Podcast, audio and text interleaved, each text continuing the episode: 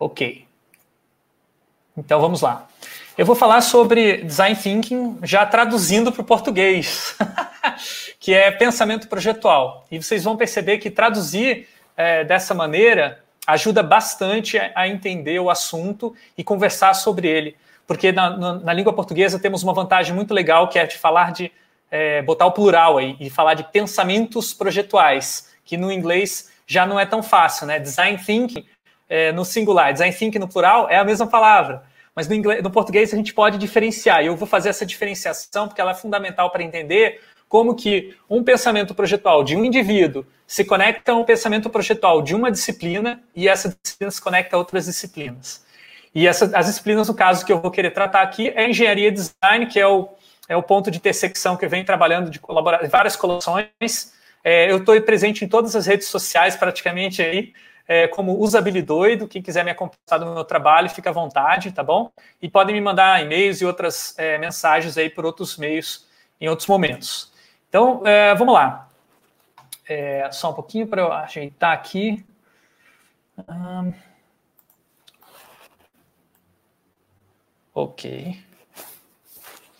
Bom, é, eu não vou fazer a apresentação clássica de design thinking que todas as pessoas que estão começando na área fazem e que às vezes a pessoa sabe tão pouco, mas ela já sabe o suficiente para ensinar para uma outra. Então ela faz uma apresentação baseada no modelo é, simplista da D-School da Stanford, que é o mais conhecido no mundo todo, mas que eu acho simplista demais. Existe um modelo um pouco mais complexo do professor B.P. Ranjan, que é um indiano que pesquisou o assunto durante 40 anos, faleceu recentemente, que é um modelo que mostra essa combinação diferente de pensamentos projetuais, agora no, no plural, porque tem, além da, da, da, da, parte processual, que você tem que seguir etapas, mais do que isso, pensamento projetual é você refletir sobre essas etapas, e ele mostra qual, que tipo de é, pensamentos que estão envolvidos nessa, nessa reflexão, nessa síntese, nessa intenção, na exploração, no analítico. Então, todos esses pensamentos fazem parte do pensamento projetual. Porém, eu também não vou explicar esse modelo aqui,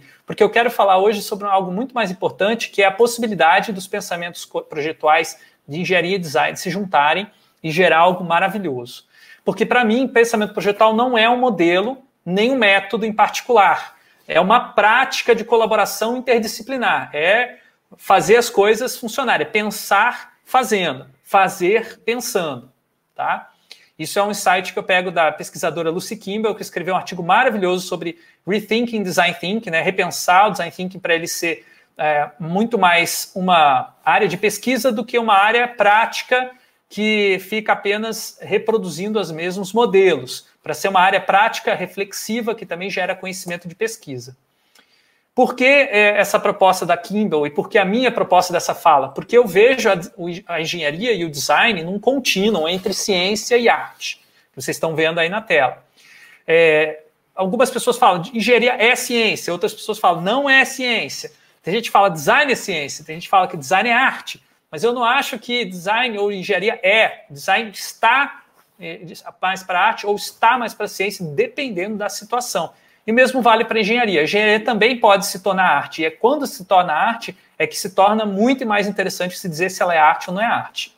Porque quando elas começam a se mexer, ir para um lado para o outro, ao invés de ficar estanques, paradas no seu, na sua gavetinha, no seu cantinho, na sua disciplina, no seu departamento, no seu prédio, na universidade, quando se mistura ciência e engenharia, o resultado é a tecnologia, novas tecnologias. Quando se mistura engenharia e design, o resultado é inovação. E quando se mistura design e arte, o resultado são experiências incríveis, que a gente lembra para o resto da vida. Agora, a grande questão que eu quero colocar para vocês é está posta aqui por esse projeto, né? Como que o iPod conseguiu juntar tecnologia avançada, inovação de negócios e uma experiência do usuário incrível? Como que eles fizeram isso? A ponto de que um objeto técnico produzido em larga escala foi exibido no Museu de Arte um dos mais conceituados de Nova York em 2001.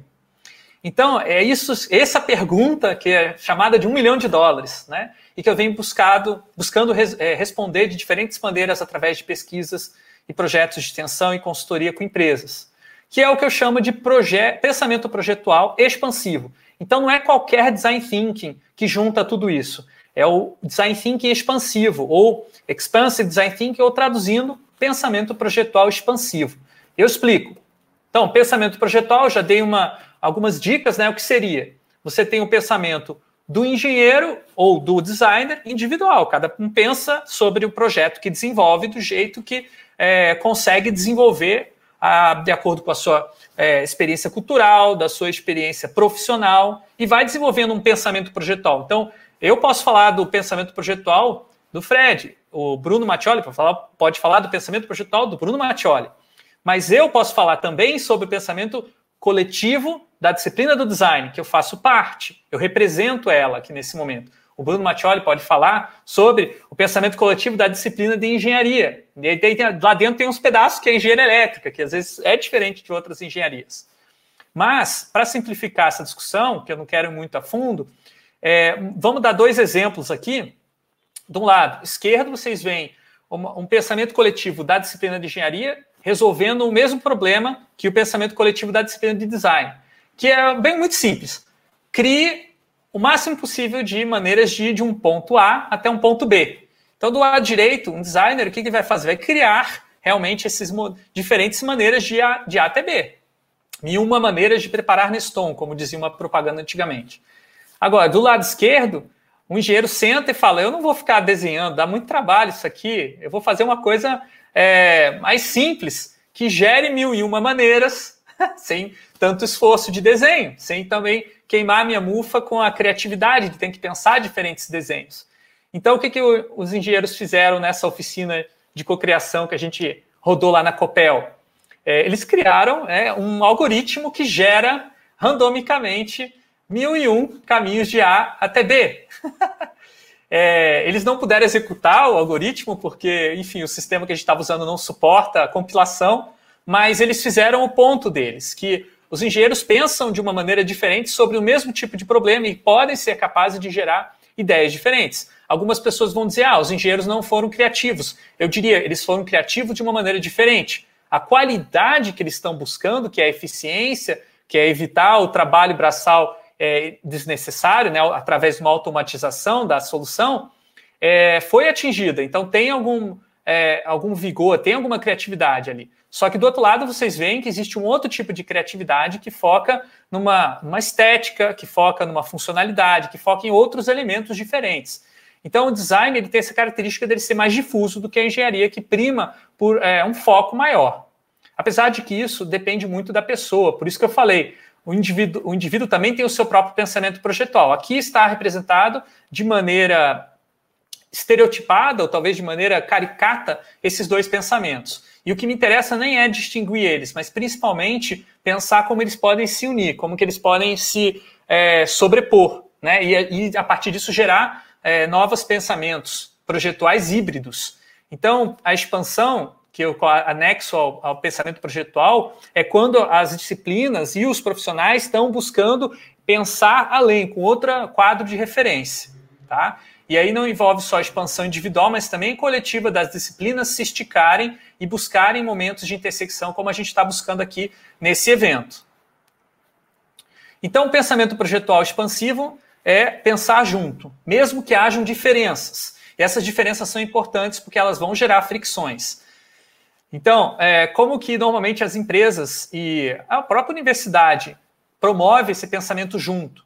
através de times multidisciplinares, né, cada pessoa representando uma disciplina né, e colaborando junto, através de processos interdisciplinares que promovem que as pessoas, durante o processo, elas tenham que é, interagir, né, porque é, é, que as disciplinas tenham que se encaixar de alguma maneira e isso gere fricção. Isso é um interdisciplinar. O multidisciplinar não necessariamente envolve essa fricção, esse entrelaçamento. Multidisciplinar pode ser assim: é, gostaria de ouvir a opinião de cada um de vocês. Aí depois que eu ouvir a opinião de cada um é, especialista, eu tomo a minha decisão. Isso é multidisciplinar, não é inter. Inter exige que se misture as ideias.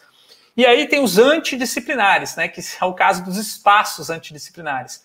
Que é, por exemplo, dentro das empresas hoje tem umas salas de criatividade, ou sala de descompressão, ou laboratório de inovação, que são espaços que tem puff, que tem coisas coloridas, às vezes tem é, grafite na parede. Esses espaços eles tentam quebrar a ideia de disciplina enquanto uma coisa que controla as pessoas, para as pessoas se sentirem livres para colaborar.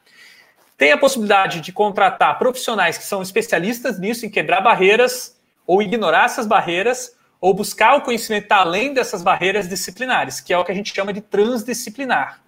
E, por fim, é, são aqueles que é, profissionais ou pessoas, eu me diria, né? Porque, na verdade, quando a, a pessoa se torna indisciplinada, ela começa até a questionar a ideia de que ela é um profissional apenas. E ela começa a pensar, não, eu sou mais do que um profissional, sou uma pessoa no mundo, com valores, e isso é muito mais importante do que ser um profissional.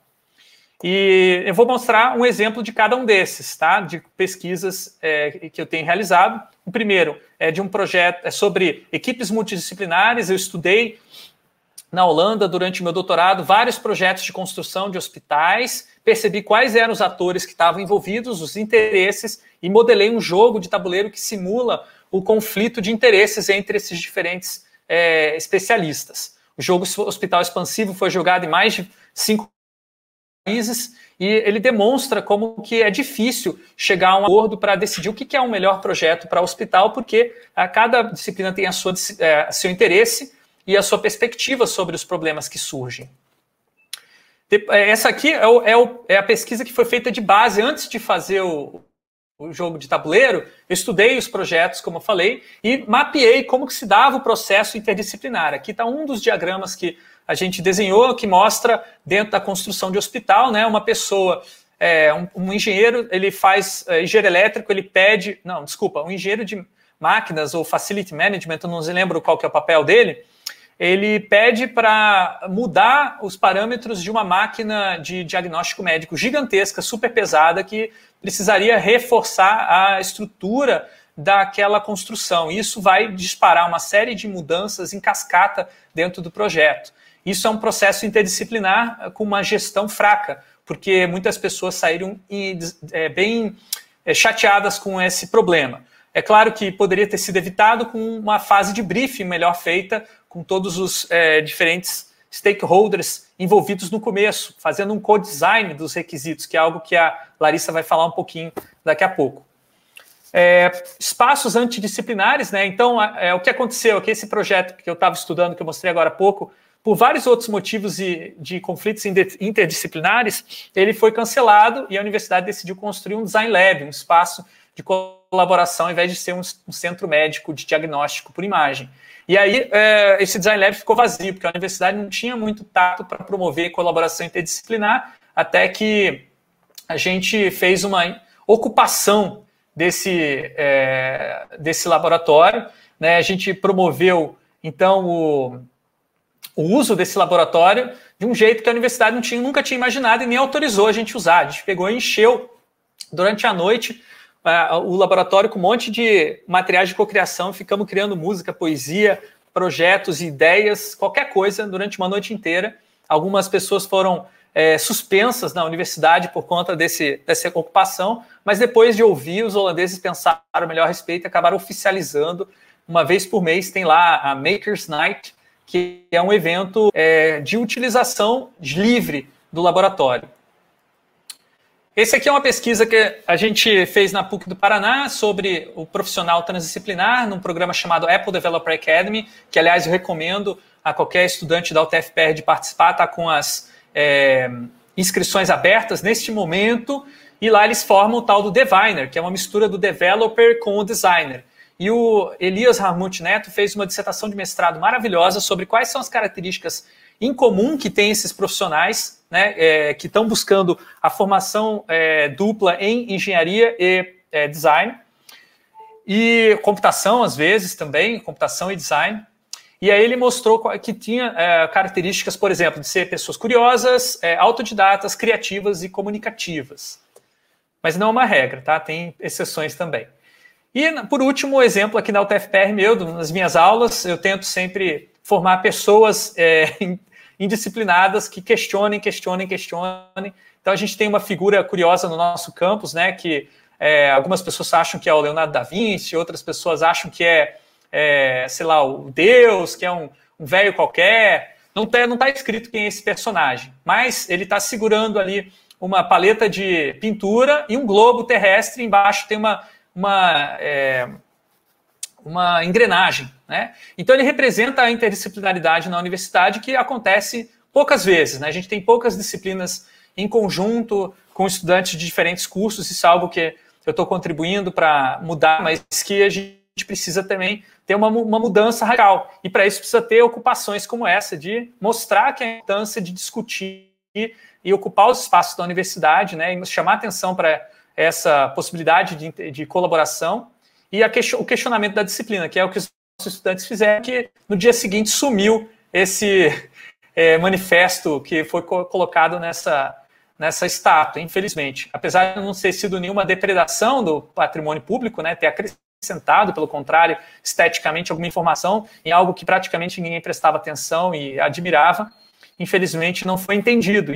Isso mostra que a articulação de pensamentos diferentes não é trivial e gera conflitos. Né? E isso foi um conflito, só que o conflito gera mudança. O conflito é fundamental. A gente não pode evitar de passar pelo conflito quando a gente quer promover mudanças é, organizacionais e também mudanças sistêmicas, que é algo que João Tarran vai falar um pouquinho daqui a pouco.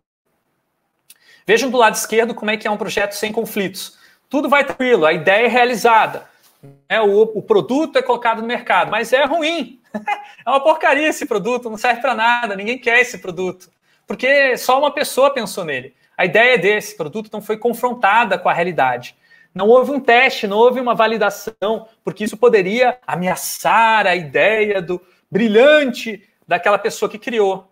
Já o projeto com conflitos, ele envolve que um confronto com outras pessoas, né? Uma ideia é confrontada com a outra ideia de outra pessoa. Tem um debate, tem uma negociação. Então o produto que sai é melhor, porque ele já passou por um teste antes mesmo de ir para o um mercado. Então você evita, muitas vezes, é, de cometer um erro de mercado, né, de posicionamento, e vários outros tipos, né? Às vezes um acidente é um produto que gera acidentes, se você tem perspectivas é, interdisciplinares se questionando umas às outras, gerando eventualmente conflitos que podem ser resolvidos com um pensamento projetual expansivo.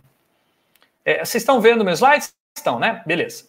É, então aqui tem um outro aspecto dessa, dessa questão do conflito, né? O conflito muitas vezes ele acaba negando e fechando a possibilidade de pensar é, além do que é possível. Pensar o impossível se torna impossível porque alguém fala: se você fizer isso, ah, não, isso aí vai acabar presa. Se você falar isso, ah, isso vai, vai explodir tal coisa, não vai dar certo.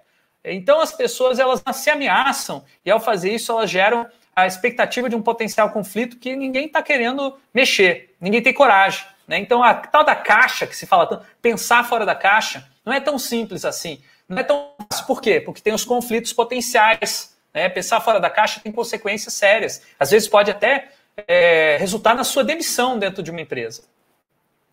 Agora, o que eu proponho é você estar nesse limite, né, nessa posição limítrofe, expandindo a caixa. Não é pensar fora da caixa. É o que, que eu posso fazer que não é possível, que é possível fazer, mas que eu tenho que enfrentar conflitos. Tá? Então não é impossível, é possível, mas vai ter que ter uma tensão, mas é uma tensão que dá para aguentar. Tá? E como é que se aguenta a tensão? Como é que se libera a tensão de maneira segura? É, aí eu utilizo três ferramentas que eu tenho explorado nos meus experimentos: jogos, brincadeiras e teatro, que, se quiser, são, é, obviamente, uh, interdisciplinaridade entre arte, design, engenharia e ciência, porque jogo, brincadeira e teatro estão nessas quatro áreas, mas principalmente na, a partir da arte, né? Elas permitem liberar essas tensões de maneira segura e criativa, revelando o que eu chamo do novo possível. O novo possível é aquele impossível que se tornou possível por enfrentar com coragem as tensões que impediam de ver esse possível. E aqui eu vou mostrar quatro exemplos, tá? Aqui no jogo Mapa da Empatia, que é um jogo clássico aí de Game Storming.